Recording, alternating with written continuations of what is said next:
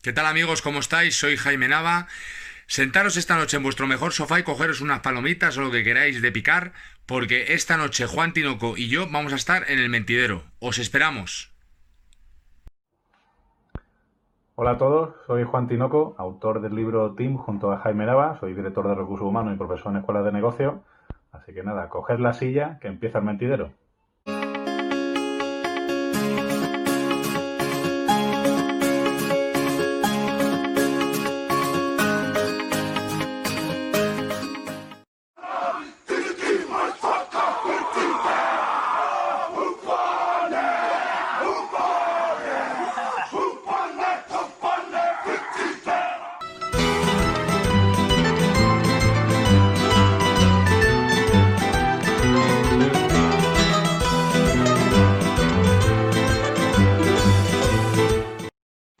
¿Qué tal amigos? Bienvenidos un día más al Mentidero. Hoy nuevo capítulo en la sección de, entrevistas. Hoy tenemos el placer de contar con nosotros con, con Jaime Nava y con Juan Tinoco, escritores del libro Team, Lecciones y Valores del, Rugby para la Vida, que luego analizaremos un poco cómo ha sido todo el proceso de escritura, cómo está yendo el libro en, los primeros días de, su puesta en, el mercado.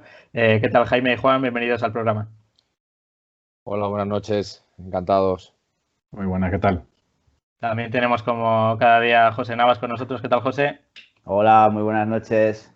Esta semana hemos estado así como de familia, pero no tengo, no es primo mío Jaime ni nada de eso. Podía ser el de el de un zumo conocido, pero no. Es Nava y Navas, ¿no? Dejamos ahí la, no, no. la diferencia. Bueno, hoy, hoy un día también muy especial para, el rugby. Ayer se cumplió cinco, se cumplieron cinco años del fallecimiento de, de John Alomu, hoy un mítico de, los All Blacks, que, Jaime, esa, perdón, José lleva la, camiseta también. Así que hoy también analizaremos el mundo del rugby como no puede ser de otra forma. Si queréis empezamos viendo el, el, book trailer de, de Tim, ¿vale? Y luego pasamos a comentar un poco vuestra, vuestra biografía. Así que vamos allá.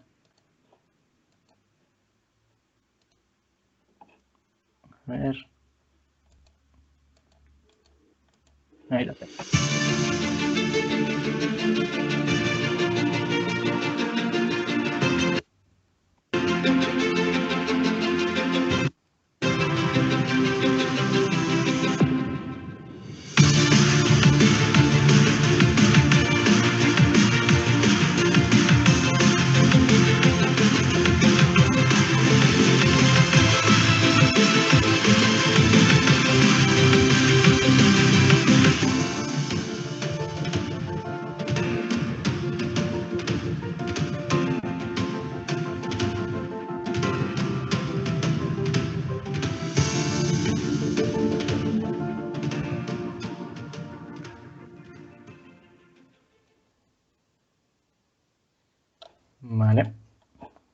Ahí tenemos el, book trailer. Eh, bueno, lo primero que vamos a hacer es un poco presentar a, nuestros invitados de hoy para los que no lo conozcan. Vamos a empezar con, Jaime. La verdad que tenemos hoy dos personajes que si destacan por algo, pues lo que está sonando fondo. Eh, si destacan por algo es por, ser polifacéticos, ¿no? Es algo que, que les caracteriza a los dos. Eh, Jaime Nava, para los que no le conozcan, es el jugador de, la selección de rugby, eh, aunque sigues jugando, si no me equivoco, como no profesional, ¿no, Jaime? Sí, hasta hace unos meses estaba, estaba jugando, ahora, ahora, bueno, con la situación del COVID, pues ni jugando, siquiera entrenando, cuidándome, haciendo actividad física y, poco más. Eh, también ha sido capitán de, la selección española, el, el, segundo jugador con más internacionalidades. En la actualidad eres embajador de la Federación Española de Rugby, actor. Te hemos visto en series como La Unidad en Movistar Plus, que ha sido tu debut, si no me equivoco. Participante también en Masterchef Celebrity 3 en, en 2018. Ahora escritor, cofundador de All Go, que es una agencia de marketing deportivo. ¿Qué te falta por hacer? Cuéntanos. Bueno, pues muchas cosas, ¿no? Yo creo que al final son, son retos que te vas planteando, oportunidades que van apareciendo en tu vida y, bueno, todo depende un poco de la actitud con, la, con las caras y si te, gustan, si te apasionan, si te reportan algo y puedes sacar em, nuevas lecturas y nuevas vivencias para tu vida, que al final yo creo que nuestro paso por el mundo consiste en eso, ¿no? De ir acumulando experiencias, ir formándonos como, como personas, como seres humanos, y yo creo que yo creo que siempre, siempre es bueno plantearse proyectos, proyectos nuevos, ¿no? Aunque sean, aunque sean totalmente desconocidos o estén completamente eh, o radicalmente en las antípodas de lo que estés, de lo, de lo que tú seas especialista, ¿no? Es como lo que contamos últimamente. Mm, ahora pues hemos publicado este libro y parece ser que está funcionando y ahora mm, me presentan como escritor, pero, pero no, no soy escritor, no, yo no soy escritor. De, hecho, siento un profundo respeto por, por los escritores de verdad, ¿no? Nosotros lo que hemos hecho es sacar adelante este proyecto y, con mucha ilusión, pero, y, porque se nos planteó, se nos, se nos, se nos dio la oportunidad, o, Juan salió con la oportunidad de poder hacerlo, y, a mí que me gusta mojarme y me gusta, me gusta emprender siempre caminos nuevos y probarme, pues, pues lo hicimos. Yo creo que es así con todas esas facetas que has mencionado, ¿no? Lo que pasa es que hay cosas que seguramente se quedarán como una experiencia única, pero hay otros ámbitos en los que estoy dispuesto a apostar fuerte y, probablemente me quiera desarrollar profesionalmente en ellos, ¿no? José. Sí, bueno, pues eh, Juan, yo os voy a presentar a Juan Tinoco, eh, director de, recursos humanos y profesor en Escuela de Negocios, eh, jugador amateur de rugby, eh, formado en Derecho, Ciencias Políticas y Administración de Empresas. Y aparte de todas esas cosas, eh, padre de familia, ¿no? De tres niños. Padre de familia de tres niños, sí, sí. que, hoy en día es, una aventura. Es, difícil, una aventura. Es difícil. ¿Que el mayor no lo has podido meter en el mundo del rugby?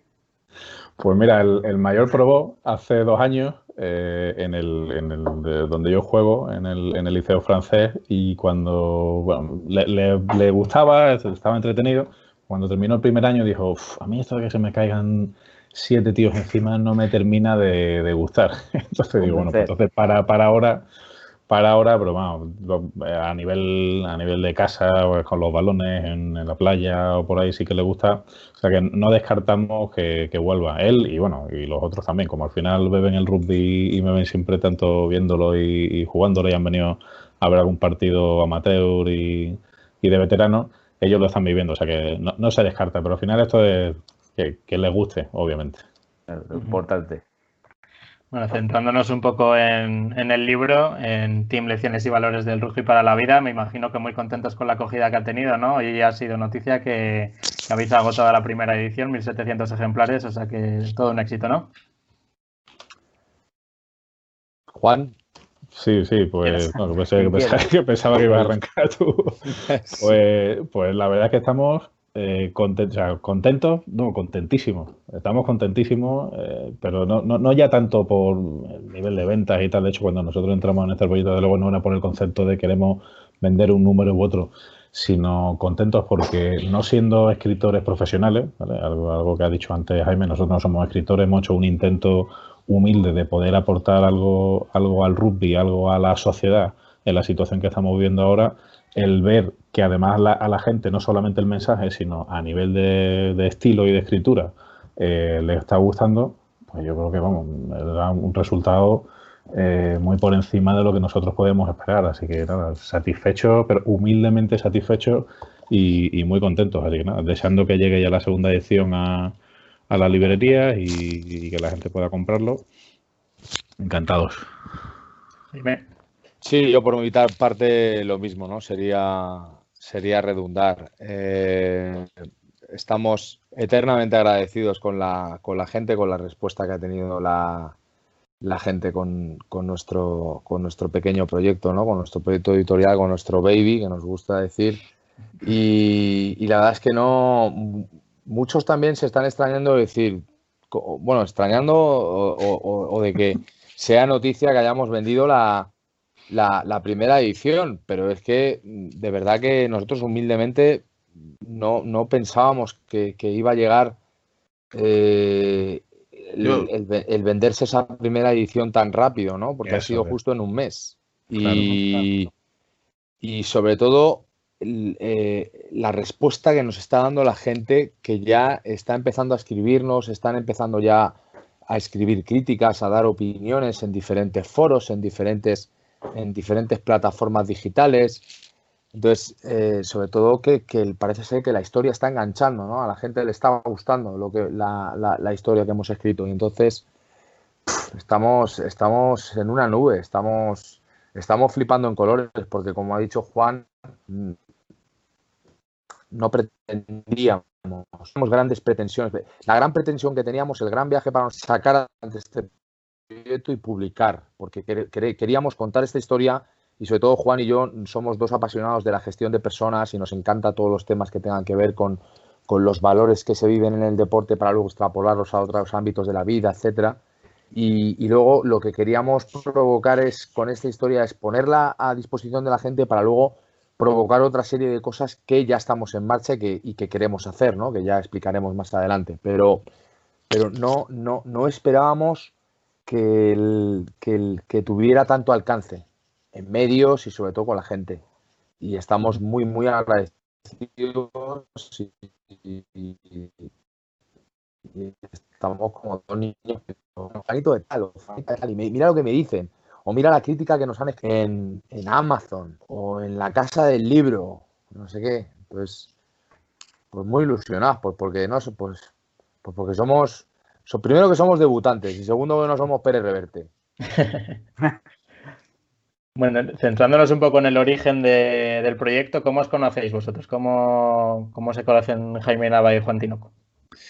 Pues esto si queréis la cuento yo, ¿no? Que la historia a, ver, la historia es que yo a mí me rondaba, me rondaba la idea de hacer algo relacionado con el liderazgo, con, el tema de valores y el sentido del propósito. Eh, es algo eh, que he descubierto en recursos humanos y a nivel de organización y management hace relativamente poco, pues hace 5 o 6 años me metí a ver temas de ciencias sobre este tipo de temas, ciencia social, análisis. Y ojo, esto realmente yo creo que es relevante y a la gente le puede ayudar mucho. Entonces me estaba rondando la idea de hacer algo.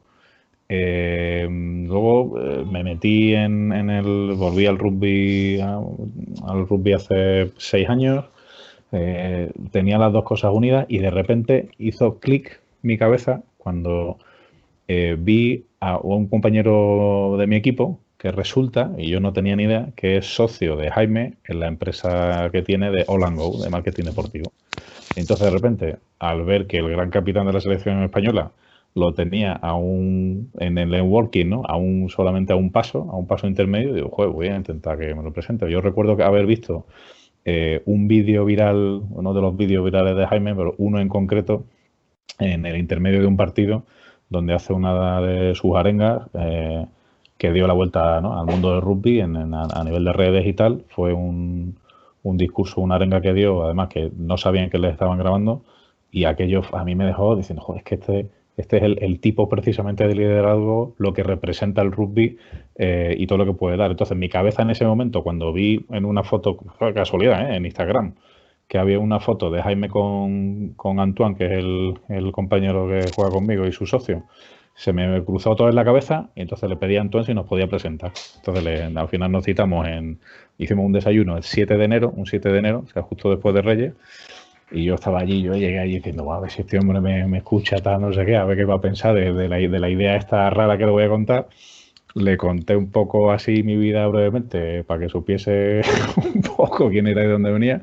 Y le conté la idea que tenía, que era escribir un libro sobre, sobre rugby, sobre liderazgo, pero de una manera diferente a la que había hasta ahora, ¿no? Porque hasta ahora lo que había eran, eran eh, son libros técnicos, son libros, de hecho hay algunos libros que son realmente muy buenos, muy potentes, pero están en una, de una manera explicada de una manera muy genérica. Oye, pues los All Blacks eh, hacen este tipo de cosas, eh, trabajan de esta manera, mm, oye, pues y como ellos trabajan en equipo, pues todo el mundo debería trabajar en equipo, ¿no? O sea, se queda en una recomendación muy genérica y no puede, es difícil extraponer esa situación o es difícil llegar a una, a una superposición de qué es lo que aprendes a una situación real de tu vida. Entonces dije, en lugar de eso, ¿por qué no lo planteamos de una manera como un relato para poder llegar a la gente? ¿no? Que la gente puede ser, pueda entrar en el personaje, que pueda además ser divulgación de rugby, que puedan ver Y esa fue la idea. Lo que pasa es que desde que nos conocimos y cuando le planteé la idea a lo que es ahora ha habido una evolución tremenda, interesantísima y, que hemos disfrutado un montón. El proceso de, escritura del libro me imagino que haya sido complicado en cierta parte, ¿no? Vemos que hay mucha complicidad entre vosotros, pero el hecho de escribir un libro entre dos personas eh, igual lo dificulta un poco todo, ¿no? Sí, porque, porque hay que unificar, primero hay que intentar eh, mantener un, criterio narrativo único, ¿no? Porque Juan tiene una manera de expresarse, yo tengo otra, y luego a la hora de escribir, pues, pues evidentemente los mecanismos no son los mismos, ¿no? Y, había que intentar mantener esa estructura. Entonces, y, y, luego, por supuesto, que cuando escribes a dos, pues unos días escribes tú, otros días escribe otro, eh, recoges el testigo de lo que te ha pasado la otra persona, tu compañero, en este caso yo recojo el testigo de Juan y sigo con la historia, él luego retoma la historia donde yo la he evolucionado y viceversa. Entonces, poner todo eso, eh, en, conseguir encajar todo eso es complicado. Y ya, como nos gusta contar, ya cuando, cuando entra la figura de nuestro editor, cuando ya después de unos cuantos meses que Juan y yo, porque Ojo, este libro está teniendo, está, está funcionando, está funcionando en, la calle y está funcionando en el mercado. Pero puedo asegurar que mm, nos dieron con la puerta a las narices unas cuantas editoriales, ¿eh? hasta que conseguimos que una editorial se fijara en nosotros y apostara con nosotros. Y ahí estuvo Diéresis, que además vino por, precisamente por un contacto, un fantástico amigo mío también, que también ha escrito en esta editorial, que es Miguel de Lucas, que es un mago, de allí, de Zamora, de vuestra tierra, y, conectamos en un, en un ciclo de conferencias eh, precisamente en Aranda de Duero, y, me puso en contacto con la editorial y el editor lo tuvo claro desde el primer, desde el primer minuto. Le encantó lo que teníamos entre manos, pero, pero no, no, no fue tan fácil que apostaran por nosotros. Es decir, él vio lo que otros no, no consiguieron ver. Y luego lo que se estamos diciendo. Eh, la historia la estábamos escribiendo Juan y yo, pero ya cuando entra, cuando entra en juego la figura del editor, ya se convierte en un equipo de tres, como nos gusta a nosotros decir. Es decir, que es que encima con nuestra historia estamos haciendo honor a lo que contamos en estas páginas, a lo que os vais a encontrar en, esas páginas. Y es que hemos sido un auténtico team literario, porque sí, Juan y yo somos los autores, pero no somos los únicos, porque la figura de José Ángel ha sido clave en, enriquecer, a la hora de enriquecer esta historia. Nos ha hecho, nos ha hecho challenge a nivel eh, ortogramatical, nos ha hecho challenge a nivel de estructura de contenido, nos ha planteado cambios en, oye, pues aquí hasta, hasta, niveles ya de detalle que decimos. en, algún caso decía, oye, aquí la historia queda un poquito coja, podía explicarlo un poquito más o no terminó. Nos ha servido también porque él no sabía de rugby eh, y nos ha servido precisamente para hacer un check, una validación de que el libro pueda ir dirigido hacia todo el mundo, porque uno de los objetivos que perseguimos también, aparte de hacer esa traslación de los valores, el sentido del propósito y el liderazgo hacia otros aspectos de la vida, es hacer divulgación del deporte. Eh, de nuestro deporte, del que, del que tanto queremos. Eh, y, al, José Ángel, al no conocer de rugby, hemos visto que efectivamente iba entendiendo poco a poco, se, se, imbuía de, la historia y al final le ha terminado interesando el deporte. Es decir, que el hecho de que él lo entendiese nos ha servido de check, de validación, aquí lo entiendo, aquí no lo entiendo, tal. Hemos llegado a discutir si utilizamos, a mí, a mí esa discusión me encantó, la de poner solo con tilde o sin tilde.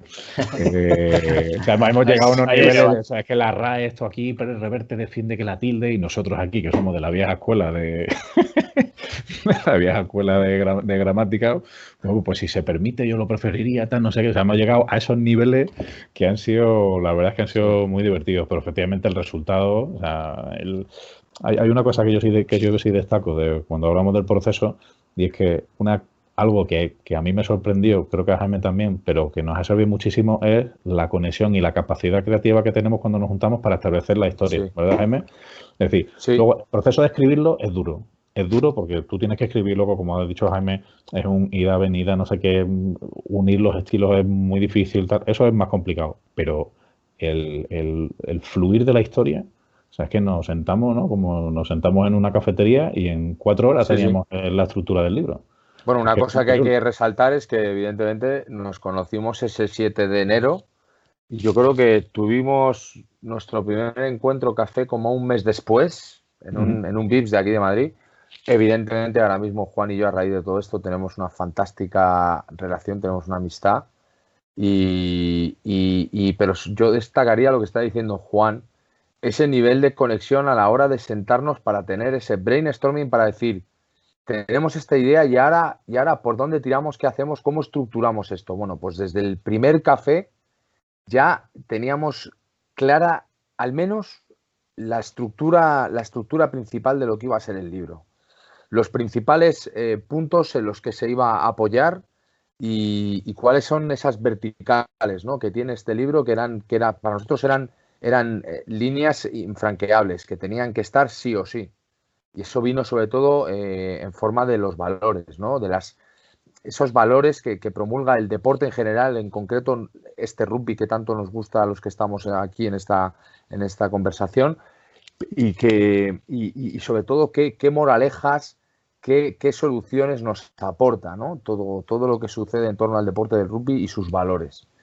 Y, cada vez que nos hemos sentado, es verdad que, que, que ha habido momentos difíciles en los que la capacidad creativa era alta, pero nos estancábamos un poco en la historia y ya repetíamos, nos sucedía que repetíamos eh, patrones, ¿verdad, Juan?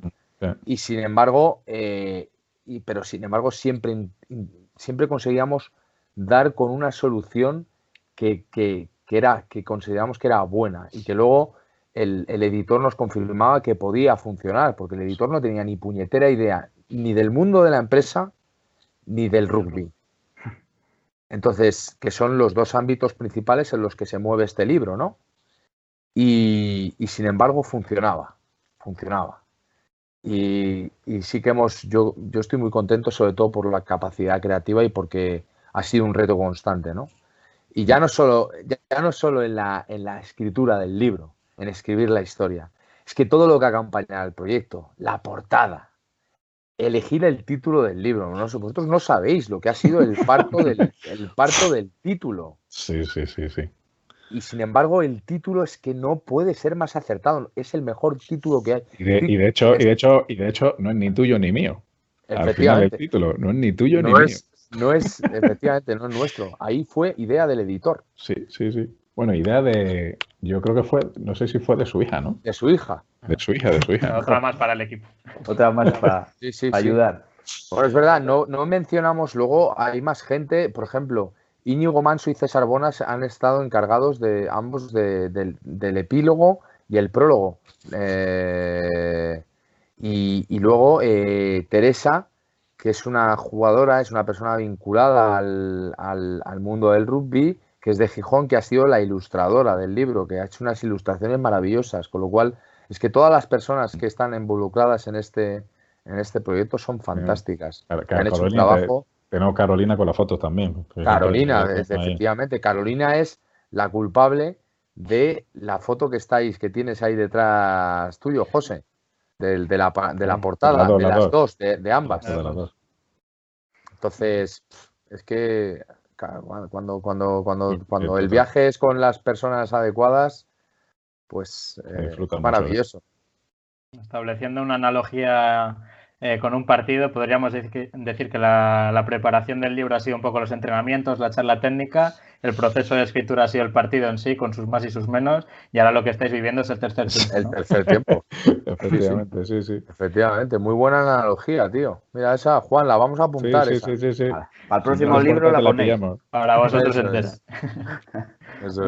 El, libro, por lo que nos estáis contando, tiene tintes de ficción, pero también tiene cierto carácter autobiográfico, ¿no? Un poco basado en, vuestra experiencia tanto a nivel deportivo como a nivel profesional. Sí, a ver, aquí, lo que nos gusta decir siempre es que ni los, personajes son Julio y Javier, ¿vale? Nosotros somos eh, Juan y Jaime, Jaime y Juan. Eh, Juan, ¿sabes? empieza por lo mismo, obviamente con, con la es, es, un guiño pero realmente son personajes de ficción. Y la historia no es real, la historia es una historia de ficción. Obviamente, lo que sí hemos tenido en cuenta son determinadas anécdotas o situaciones reales que nos han podido ocurrir bien en el ámbito de los partidos de rugby eh, o bien en el ámbito de la empresa o de la familia que nos han servido para enriquecer la historia y los personajes. ¿Por qué? Pues precisamente por lo que te comentaba anteriormente. Lo que queremos es que el lector cuando lo vea no diga, bueno, esto es una ciencia ficción aquí tal, esto no es realista para nada, sino que precisamente no solo le ayude a entender el rugby, sino que además diga, pues esta situación que están viviendo estos personajes puede ser perfectamente una situación que yo estoy viviendo en el trabajo o con la familia, eh, lo puede extrapolar de otra manera, pero que son situaciones realistas, ¿no? Y eso sí que nos ha servido basarnos, basarnos de alguna manera, aunque no son situaciones puramente reales, basarnos de alguna manera en ciertas anécdotas. Pero ni Javier es Jaime, ni Julio Juan, y como decimos, más quisiéramos nosotros ser eh, eh, Jaime, Javier y Julio, porque son personajes realmente referente, ¿no? Sería a lo que nosotros aspiramos en nuestra vida para, para parecernos, ¿no? Bueno, cierto carácter de referentes tenéis, eso, eso lo tengo que decir. Bueno, gracias. Eh, centrándonos un poco también en, la situación del rugby, vosotros que la habéis vivido tanto de, una manera profesional como amateur, eh, ¿cómo veis la, situación del rugby en nuestro país en la actualidad? ¿Creéis que, está en, un momento de crecimiento? Que entiendo que también es lo que buscáis con, vuestro libro, darle, darle un impulso. O como nos comentaban nuestros amigos del, del Relas Palencia Rugby Club de aquí de nuestra ciudad, eh, sí que es cierto que se está ganando en importancia, pero todavía eh, dista mucho de llegar a los medios con los que cuentan los grandes deportes, por así decirlo. Quien sí. quiera. Sí, efectivamente, a ver, eh, bueno, la situación actual con el COVID es complicadísima y vamos a tener que estar sufriendo adaptaciones constantemente, pero de esto va, de esto va la movida ahora mismo en todos los ámbitos, no solo el deportivo. Eh, a mí, yo estoy bastante satisfecho con el hecho de que por fin el deporte haya podido arrancar esta temporada, porque ese es el gran éxito este año. Con la que está cayendo, lo importante era volver a jugar, que la gente mmm, pueda volver a practicar en los entrenamientos, que que la alta competición en España, que son las ligas nacionales, se puedan celebrar, bajo, bajo una, un estricto control de protocolos, etcétera, pero que se juegue. Es verdad que, que, este panorama actual amenaza y mucho todo el trabajo que se, está, que se ha estado haciendo eh, con el rugby en España durante los últimos, sobre todo, eh, los últimos cinco años, ¿no? en los que se cosechó mucho y se estaba empezando a recoger mucho. Pero yo me considero una persona tremendamente optimista y más con el futuro del rugby español. El rugby español ahora mismo es posible que entre en una fase de, de, mm, de, valle, ¿no? De, calma, pero yo creo que el futuro del, deporte del rugby en España es, es, grandísimo y, y, yo creo que se está trabajando bastante bien en algunos ámbitos, en otros no, no podemos ser perfectos, pero lo importante es seguir desarrollando el deporte y seguir ganando visibilidad, mm. que yo creo que llegará. creo que en la base se está haciendo un trabajo espectacular porque eh, cada vez están saliendo más jugadores jóvenes con un enorme talento y yo, yo siempre el, el, vaso del, del rugby lo, lo, veo siempre medio lleno no medio vacío. No sé vosotros qué opináis. Sí, a ver, yo desde mi perspectiva amateur es cierto que ahora la situación, eh, hablando con, compañeros de juego, ahora el rugby está en una situación complicada porque mucha gente que está metido en rugby base o, de alguna manera amateur, pues dice, bueno, no podemos jugar, ¿no? Yo estoy jugando ahora mismo, estamos en los grupos burbuja porque no podemos tener contacto y bueno, según las semanas se puede eh, ir haciendo un tipo de cosas u otras, pero en el fondo es una sensación, ¿no? Cuando vamos al campo, eh, en el equipo, oye, pues poder pasarte un balón con tu compañero, aunque solo sea con él, pues estás en el campo, estás haciendo deporte, estás respirando ese frío que hay por la noche, eh, te vistes de corto y eso es algo que al final pues, pues, pues lo necesitas y te, y te llena, ¿no? Entonces el espíritu del rugby sigue estando. Es cierto que a nivel de equipos, a nivel competición, todo ese tipo de cosas está afectando, pero yo no creo, yo creo que va a ser un parón que no va a afectar tanto quizá como lo que mucha gente piensa.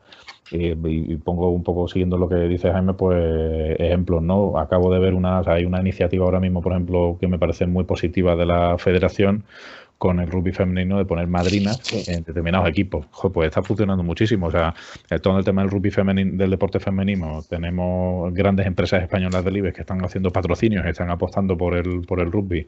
Tenemos el ejemplo de las Leonas, tenemos el ejemplo del Seven. Eh, el, equipo nacional español acaba de ir a Uruguay. Lo estoy hablando todo desde el punto de vista amateur, ¿eh? no, no desde un punto de vista de proceso, pero yo veo pues la noticia, pues España ha ganado a Uruguay, que es un, es un país, que un, una, un equipo, un equipo que ha estado en el mundial. Eh, joder, pues eso a nosotros nos dice, eh, tenemos un, buen nivel. Y yo creo que efectivamente es un paso, o sea, es difícil, es lento, pero yo creo que es un paso firme. Y al final de lo que se trata es que la gente entienda, y, y de ahí viene también un poco nuestro granito de arena con el, con el libro, de que la gente entienda que el rugby es más que un deporte es una, como esto, esto le gusta, esta frase de, Jaime, eh, es una escuela de eh, es una escuela de valores. ¿no? Lo, dices así, ¿no? Jaime escuela de vida. Escuela, de, vida. Es una escuela de vida porque desarrolla personas. Hay gente que se mete en el rugby y de repente, pues, joder, pues le ve un sentido a las cosas, eh, se, se centra un poco en, en, en, sus estudios, en su vida profesional, etcétera. Es una escuela de vida, efectivamente. Entonces, todo el que entra, para mí el, punto es, todo el que entra en contacto con el rugby, aunque no continúe jugando, pero siempre le queda algo. Y todo el mundo que juega al rugby se considera, yo soy jugador de rugby, aunque sea de amateur total, ¿no? Y, ese, ese sentimiento diferencial a la gente le llama la atención y lo que estamos haciendo es con el boca a boca ir captando más, ¿no? Entonces yo creo que hay una labor, una parte institucional, formal, a nivel federativo, etcétera, oficial, pero luego está la parte de la realidad del deporte, la que veo yo, por ejemplo, que es la que vivo, donde, pues, pues yo veo cada vez gente, y cada vez gente más mayor, ¿eh? O sea, yo estoy teniendo compañeros que se están metiendo con 50 años. Sí, sí. 50 años porque les llama la atención, a ver, no, con, reglas de veterano, no nos vamos a, no se va a meter ahí en una melea a darse leña, pero el, el, experimentarlo y salen enganchados, ¿eh? Y hasta que puedan seguir tirando, van a seguir viniendo. O sea que yo, yo luego, tengo positiva. Luego, por abordarlo, por abordarlo desde un punto de vista un poco más técnico, es que el momento que está viviendo el rugby a nivel técnico, a nivel de espectáculo deportivo, es que es bestial.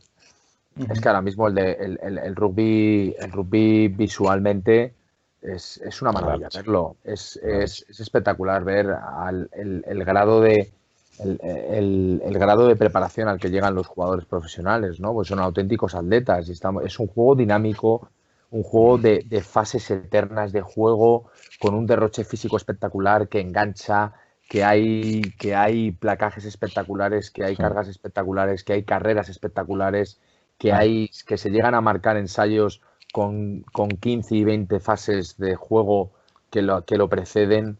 Entonces, eh, eh, eso a nivel de espectáculo ahora mismo está, está muy, muy bien. Y... hay, gente, hay gente ahí, perdona que te interrumpa, Jaime, porque por, añadir a eso, es que hay gente que dice, a mí, a mí me llegado gente que dice, joder, a ver si un día ves un partido conmigo, porque es que me encanta, y es que aunque no entiendo las reglas, pero joder, es que no te aburres, porque sin embargo ves uno de otro deporte y es siempre lo mismo, es muy lento, pero en rugby nunca te aburres, nunca te aburres, ahondando justo en lo que dice, que al final que se ha convertido en un espectáculo, por malo, por malo entre comillas que sea el partido, y siempre hay, hay acción. Y volviendo al origen de tu pregunta, ese espectáculo, ese concepto de, de, espectáculo deportivo que hay en torno con la con el dinamismo del juego, lo que, lo que supone el juego ahora mismo, unido a un, a un acompañamiento de, entretenimiento, es, eso es lo que tenemos que tratar ahora mismo de, aprovechar en España y empezar a desarrollar a lo bestia, ese concepto de sport time en torno al, rugby, porque eh, no sé si os no sé si lo sabéis, pero en los últimos años eh, el deporte de base hemos conseguido crecer, hemos conseguido mejorar a nivel de producción de jugadores y a nivel técnico de jugadores. La selección española, nuestras selecciones, tanto femenina como masculina, en 15 y en 7 cada vez son más competitivos, lo cual eso va a ayudar muchísimo. Pero luego también eh, en España está sucediendo algo y es que el, nivel de afición está subiendo, tanto de la gente que no tiene ni puñetera idea del deporte como la que sí, como el aficionado del, del rugby en España, y están deseosos de consumir y de ver y de tener acceso a espectáculos deportivos en torno al rugby de gran calado y de gran calibre de, partidos de nivel, eh, con, con estadios llenos, con, con, con, Sport Time alrededor, ¿no? Y entonces tenemos que estar muy atentos a eso porque porque va a haber que empezar a, cambiar nuestra mentalidad y empezar a empezar a desarrollar eso a lo bestia porque hay demanda. Hay demanda, hay demanda y la gente quiere eso. José. Juan, comentabas antes lo de la selección española, la gira que ha hecho en Uruguay. Eh, nos contaron aquí los de Pisorreal Palencia Rugby Club que tenían unos protocolos brutales para viajar ahí. ¿Sabéis cuáles son? Porque ahora que hemos visto en, las selecciones de fútbol que han venido todos con, el COVID y con muchos menos medios, claro.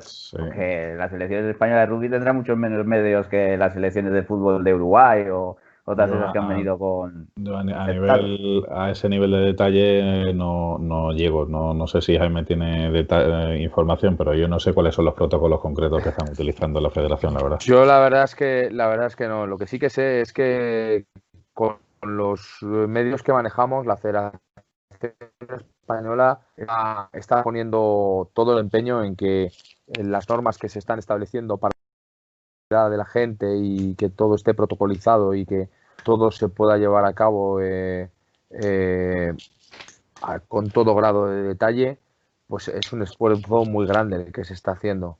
Y es verdad que no tenemos el mismo nivel de medios y el, mismo nivel de, apuesta económica que un deporte como es el fútbol, ¿no? Estamos a años luz de ellos, pero bueno, es una cuestión también de suerte, pero las Leonas tuvieron que parar una concentración en Bilbao porque, porque mm. hubo una compañera que, parecía que iba a dar positivo, ¿no? Y, rápidamente, pues, se, detuvo la concentración, se hizo un aislamiento y, no trascendió. Con lo cual, sí, pues hubo un caso de COVID, pero, pero fíjate, se, se, actuó muy bien, ¿no? Porque estaba, mm. tenía todo el mundo claro lo que tenía que suceder y cómo se tenía que actuar a partir de ese momento. Entonces, pues oye, pues humildad, es verdad que no tenemos, no tenemos los mismos medios que los grandes, pero eh, los datos están ahí, ¿eh? tanto a nivel de deporte minoritario como deporte profesional, el, deporte en general y el mundo de la actividad física está siendo un nicho en el que, en el que la incidencia está siendo muy, muy baja. Con lo cual, yo creo que nos estamos ganando el derecho a continuar. Y en el rugby, en el rugby, a día de hoy no ha habido prácticamente casos de COVID y de contagios, con lo cual algo, algo estaremos haciendo bien porque las, las estadísticas hablan por sí solas. Ese mensaje muy importante eh, que obviamente se traslada a las instituciones que son las encargadas de que dejen de cebarse con el deporte, ¿no? que principalmente está más bien que mal, lógicamente, por el tema de la salud es, algo principal. Centrándonos en, un tema un poco más ya, personal de vosotros, vamos a, haceros unas preguntitas. Eh, empezamos contigo, Juan. Eh, ¿Dirías que tu rol en el campo como jugador es similar al que desarrollas como director de recursos humanos? ¿También te encargas un poco de la dirección dentro del, terreno de juego? A ver, mm, eh, para una buena pregunta. La, Fíjate, yo creo que una, una, de las cosas precisamente que hablamos en el libro es el concepto de autoliderazgo, ¿vale? Eh, y una de las cosas que, a mí precisamente me ha, me ha, enamorado del deporte. Y es que aquí no hay roles secundarios. Cada uno en el campo tiene que, ejercer su, su, rol, ¿vale? Nosotros los partidos, en nuestro caso, siendo nivel amateur y tal, pues, pues hay un capitán que pueda ejercer. En nuestro caso no es una, no es un, no es una competición oficial. Yo he estado jugando en segunda división algunos partidos, en segunda regional, eh, y mi función ha sido la de el, ser el líder en la función que yo tengo que realizar. Entonces, a mí me encanta y creo que un buen líder tiene que saber también eh, saber ser liderado cuando responde en función de la situación que está viviendo. Entonces, en el ámbito de la organización, a nivel de dirección de recursos humanos, pues tengo una serie de responsabilidades eh, que cubren toda la compañía con un equipo directo ¿vale? Yo creo que habla un poco la situación, ¿no? Yo tengo que ser mi propio líder en mi función y hacer bien mi trabajo. Tengo una función de liderazgo sobre otros compañeros y luego tengo una función de liderazgo sobre toda la organización. Eso también se traslada al, terreno de juego. Yo tengo una función, en mi caso yo juego de segunda, suelo jugar de segunda línea, eh, esa segunda línea, esa es mía. esa posición, eh, sea el 4 o sea el 5 ese día, esa es mía. Y, y, nadie más que yo tiene que realizarlo. Y si yo no lo hago, mis compañeros van a fallar con lo cual tengo una autorresponsabilidad y, tengo que estar muy centrado para poder hacer que el engranaje del equipo funcione correctamente. Luego lidero también a otras personas, lidero al resto del, equipo en determinadas jugadas cuando tengo que ayudar o tengo que indicar que hay una persona que hay un hueco y alguien tiene que cubrir la parte de defensa o cuando, o, cuando hay que marcar una jugada. Y luego, pues eh, hay, hay la parte del liderazgo colectivo, ¿vale? En ese caso lo hacemos entre todos, efectivamente, porque se trata precisamente de un tema de equipo. Ahí sí que yo veo una diferencia en la, en la parte en la que yo particularmente lo veo, ¿vale? Mi figura es diferente, obviamente, a la de, la de Jaime, no solo por la figura en sí, sino por, por, por el nivel, por supuesto, técnico.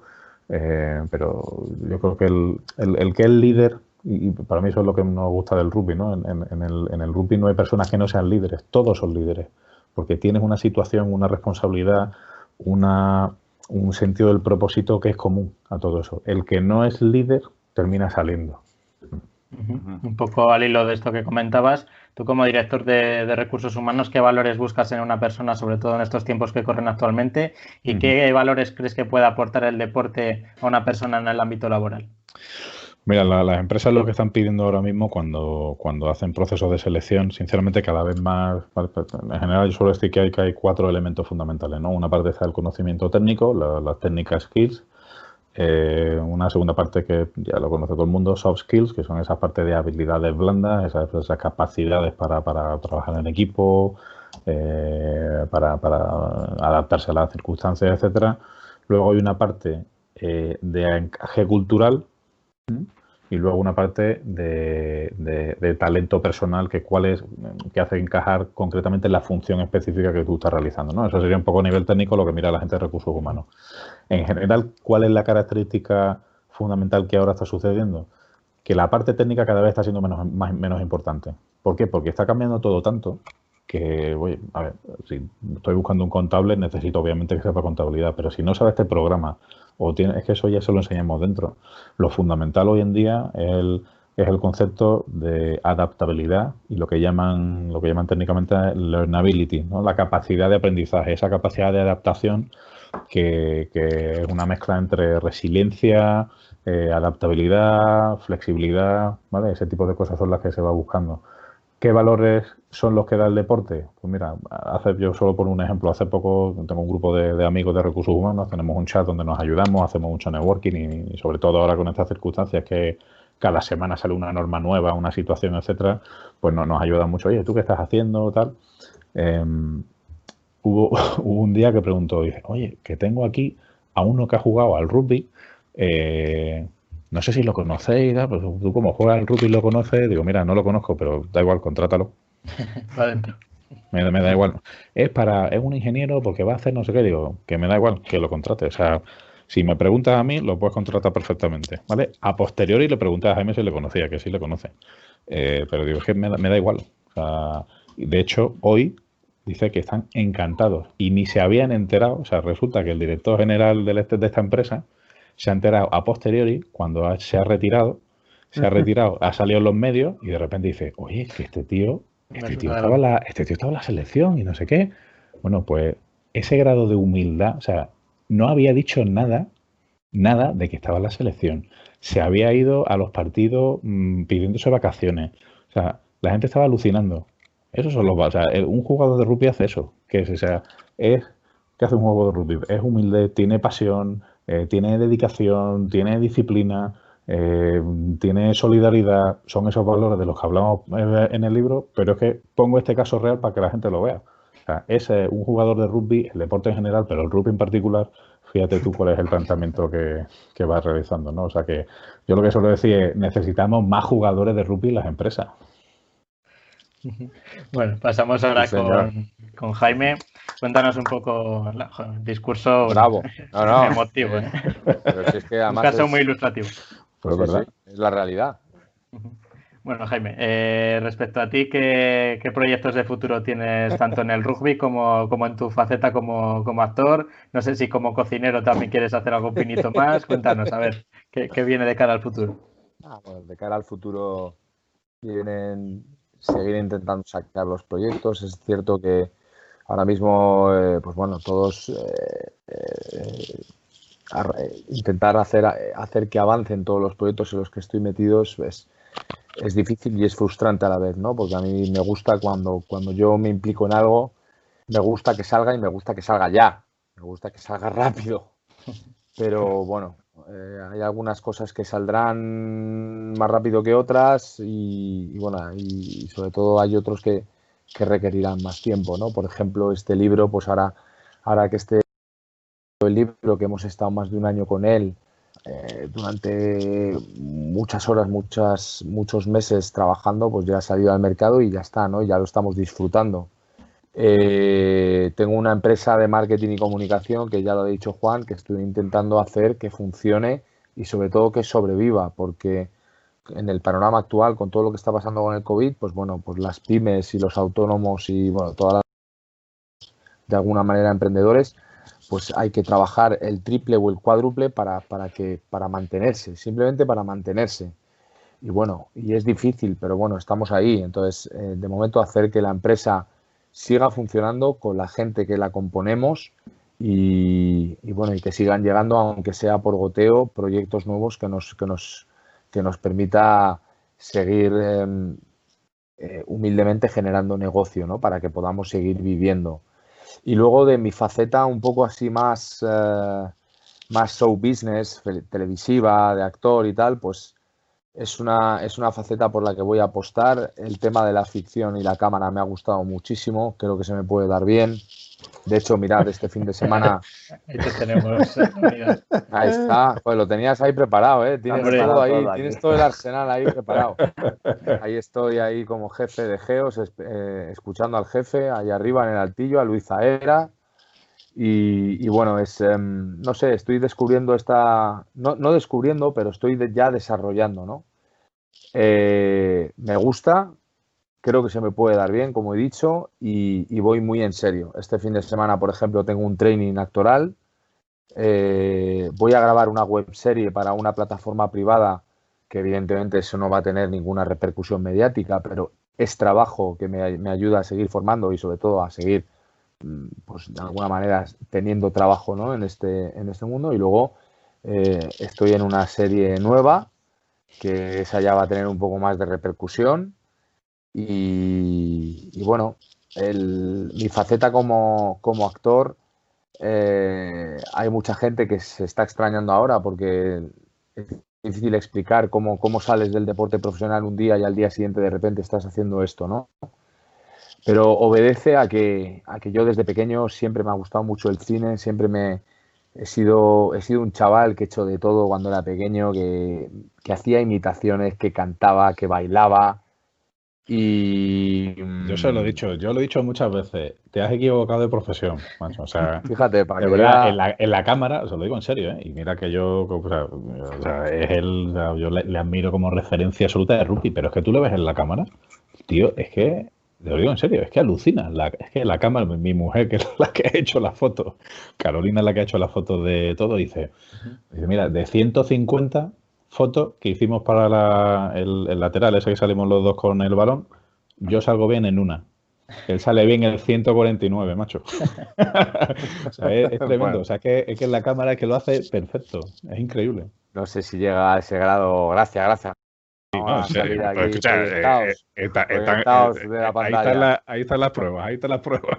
No, pero bueno, sí, es, es cuestión de, de ponerse, ya os digo, me gusta y, y, quiero, quiero apostar por este ámbito. Lo que pasa es que no puedo, es un, es un mundo complicado, es un mundo difícil que, que, que no hay trabajo siempre y, y, tenerlo como único vehículo de vida es, es complicado porque puedes estar muy expuesto y, y, vivir en una constante incertidumbre y eso no es sano. Entonces, me voy a desarrollar en muchas cosas. Luego estamos con, estoy con un proyecto, evidentemente el rugby ocupará siempre un lugar de preferencia en mi vida. Yo no saldré del mundo del rugby nunca, porque de hecho quiero ayudar a, a la Federación Española y al rugby español a desarrollar darle más visibilidad y, de hecho, bueno, no, os puedo contar mucho, pero estamos desarrollando un proyecto en torno al rugby muy ilusionante que, bueno, que si hay suerte en los próximos meses verá la luz, ¿no? como comentaba Juan, tú no tienes solo una profesión, igual no es que se haya equivocado de profesión, es que le da, le da todas, ¿no? Y un poco muestra de que, de que están saliendo bien las cosas es, es, una noticia que conocíamos hace muy poco, que te han, te han fichado para un proyecto muy importante, ¿no? Sí, para sí, te refieres a lo que lo he, dicho antes, ¿no? A la serie, a la casa de papel. Sí, efectivamente, pues mira, he tenido suerte y, estoy dentro del proyecto de la casa de papel para esta quinta temporada. Ya empezaron hace meses los, los rodajes. No puedo contaros mucho porque hay un tiene que ser todo confidencial, pero ya se ha hecho medio oficial. Es verdad que yo, por ejemplo, en mis redes no he dicho nada. Algún día lo diré porque de hecho nos dieron el ok la productora, que eso sí, por eso por eso yo pude confirmarlo en el programa que visteis de Fran Blanco en la emboscada de Fran Blanco. Pero, pero sí, estoy, estoy ahí. Estoy con una puesto que estoy empezando, estoy, os lo digo, es un, es un papel pequeñito y, bueno, vamos a ver cómo, cómo, se va desarrollando esto, pero, pero sí, estoy. Y, vamos a ver si vamos a ver en qué queda. La cosa pequeñita, pequeñita, pero, pero vamos ah. poco a poco. Hasta ahí podemos leer. Sí. José, para cerrar. En tu paso por Masterchef, ¿qué nos puedes contar, Jaime? Bueno, pues una otra aventura más también de televisión, muy divertida. La televisión también me gusta. Eh, no descarto también que dentro de poco me veáis en algún en algún otro programa. Pues ahí está también. Es de medios. Es, lo, suyo, es lo suyo. buen, buen, buen morcillo tengo ahí, ¿eh? Sí, sí, además recuerdo perfectamente lo que fue ese día de, grabaciones y de fotografías que tuve que... Eso pesaba, no, os podéis imaginar lo que pesaba eso, era una pata de vaca eso. una, una persona normal no lo levanta. pesaba, pesaba, no te exagero, como 40, 50 kilos. Y tenía que levantarlo una y otra vez porque tenía ahí que repetir la secuencia, la toma, en fin, bueno. Fue una, muy, muy divertida que evidentemente mm, me ayudó a ganar muchísima visibilidad, como os podéis imaginar, y lo pasé genial y, bueno, lo repetiría uno, una, y mil veces, porque ahora que sé cómo funciona un poquito más todo el tema de la televisión, aquello me pilló muy de nuevas, eh, le sacaría muchísimo más juego y probablemente verían, se vería a un Jaime Nava completamente, a un auténtico showman en, un programa de este, de este tipo, ¿no? Pero lo, disfruté mucho y, me ayudó mucho y evidentemente yo no tenía ni puta idea de cocinar y sin embargo, pues en ese programa aprendes, ¿no? O te llevas cositas que te ayudan a evolucionar. En todos los sentidos. No, acabaste, muy, eh, acabaste bien, ¿no? Llegaste. Bueno, hice, hice la mitad de, la, de, la, edición. Hice seis programas. Para no tener ni ah. puta idea, bien, ¿eh? Para no tener ni puta idea, efectivamente. Lo único que te eliminó Antonia Delate era, ¿no? Sí, Antonia Delate nos echaron el mismo, el, mismo programa, nos echaron. Y luego estuve a punto de pillar la repesca y, entrar ahí, porque, pero pero el flan me salió rico, pero el problema es que no, no, no, no cuajó lo suficiente el flan y no, no, no, se, no se deshacía fácilmente el flan. Vaya. Bueno, seguro que harán un, revival de, Masterchef en algún momento y ahí, ahí tendrás tu nueva oportunidad. Para cerrar, ahí, ahí, ahí llamarán a los primeras, a las primeras líneas, que luego también hay. Nunca se sabe. Pero si nos llaman, daremos, daremos, daremos caña, daremos espectáculo el plan te quedará mejor si te llaman.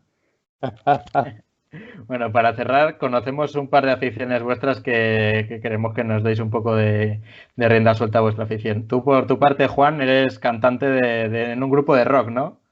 Eh, sí, esto totalmente amateur, como, como siempre hago todo, ¿no? Esto fue, pues, yo estuve trabajando en, Red Bull y entonces la, anécdota fue que mm, eh, me pidieron como director de recursos humanos, en plan permiso, el, el jefe dice, oye, que es que, hemos montado para la cena de Navidad un grupito, yo toco la batería, el de, el de comercial toca la, eh, la, guitarra, el de marketing toca la guitarra, no sé qué.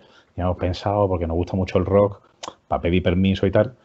Y digo, ¿y, tenéis, y, quién es el cantante? Dice, cantante voy a hacer yo. Pues me dice, dice, pues cantante voy a hacer yo porque es que realmente no tenemos. Digo, ¿me dejáis a mí cantar un par de canciones? Mm, digo, tú, yo canto un par de canciones. Digo, yo lo que pasa es que yo vengo de, de Orfeón, o sea, de coro, de pequeñito. Eh, yo cantaba Mozart y todo este tipo de cosas. Entonces, mi voz no es muy alta, con lo cual necesito unas canciones que, que me den para el tono, porque si no desafino que no vea. Y dijeron, ah, bueno, venga, pues ponemos un par de canciones. Total, que me dejaron y, y a raíz de ahí, pues, pues cantamos y luego ya fue en, dos o tres cenas de Navidad más y hasta hace poco todavía he seguido, ¿no? Mi, mi, mi canción estrella es eh, Killing in the Name de Rich Against the Machine. Esa es la que realmente me sale bien para mi tono de voz. Y como puedo hacer así el animal un poco, pues, pues, con eso, con eso me, me, gusta. Así que nada, todo, todo totalmente amateur, como una afición con unos amigos que me lo paso muy bien. Ahí, vamos, eh, no soy bueno para nada, pero mira, nos sirve para echar un buen rato. Y como ha comentado antes Jaime, también tienes un cierto don para las imitaciones, ¿no? Jaime, cuéntanos un poco de dónde viene este, esta afición tan extraña. Te hemos visto imitar a, a Paco Umbral, yo te voy a pedir que nos imites a otra persona ya por, cerrar un poco ya por todo lo alto. La, otra, la que hiciste en la tele, esa es buena, esa es buena. es que a lo mejor estos chicos no, no la han visto esa. Os invito a que lo veáis y lo descubráis. Es que ahora me pilláis un poco así, es que para hacer una invitación hay que, hay que, prepararse, un poco. sí, sí. Nada, a ver, sí, esta faceta de un poco de, de imitaciones y tal, y chistes y tal. Yo, por ejemplo, tengo una imitación que hice en un programa de televisión que me invitaron como celebrity también, hice una imitación de Eugenio. Esa, es buenísima, es buenísima, tío. Y os, invito a que la busquéis porque, porque quedó muy, muy bien. Y es una, una imitación que me sale muy bien. Y, bueno, sí, yo qué sé, es que ahora mismo no. Luego también imitaciones de cantantes, o sea, y luego también a mí me encanta, al igual que Juan, me encanta cantar también. O sea que. No, no había, un programa de, un programa de famosos cantando, a ver si te fichan. Claro, tu cara me suena, o más Singer o esto, más Singer. podrían llamar. Claro, sí, sí. Y pues lo próximo que podéis hacer es sacar un disco, ¿no? También juntos. ¿eh? También, pues ya, entonces ya sí, ya nos queda solo plantar el árbol.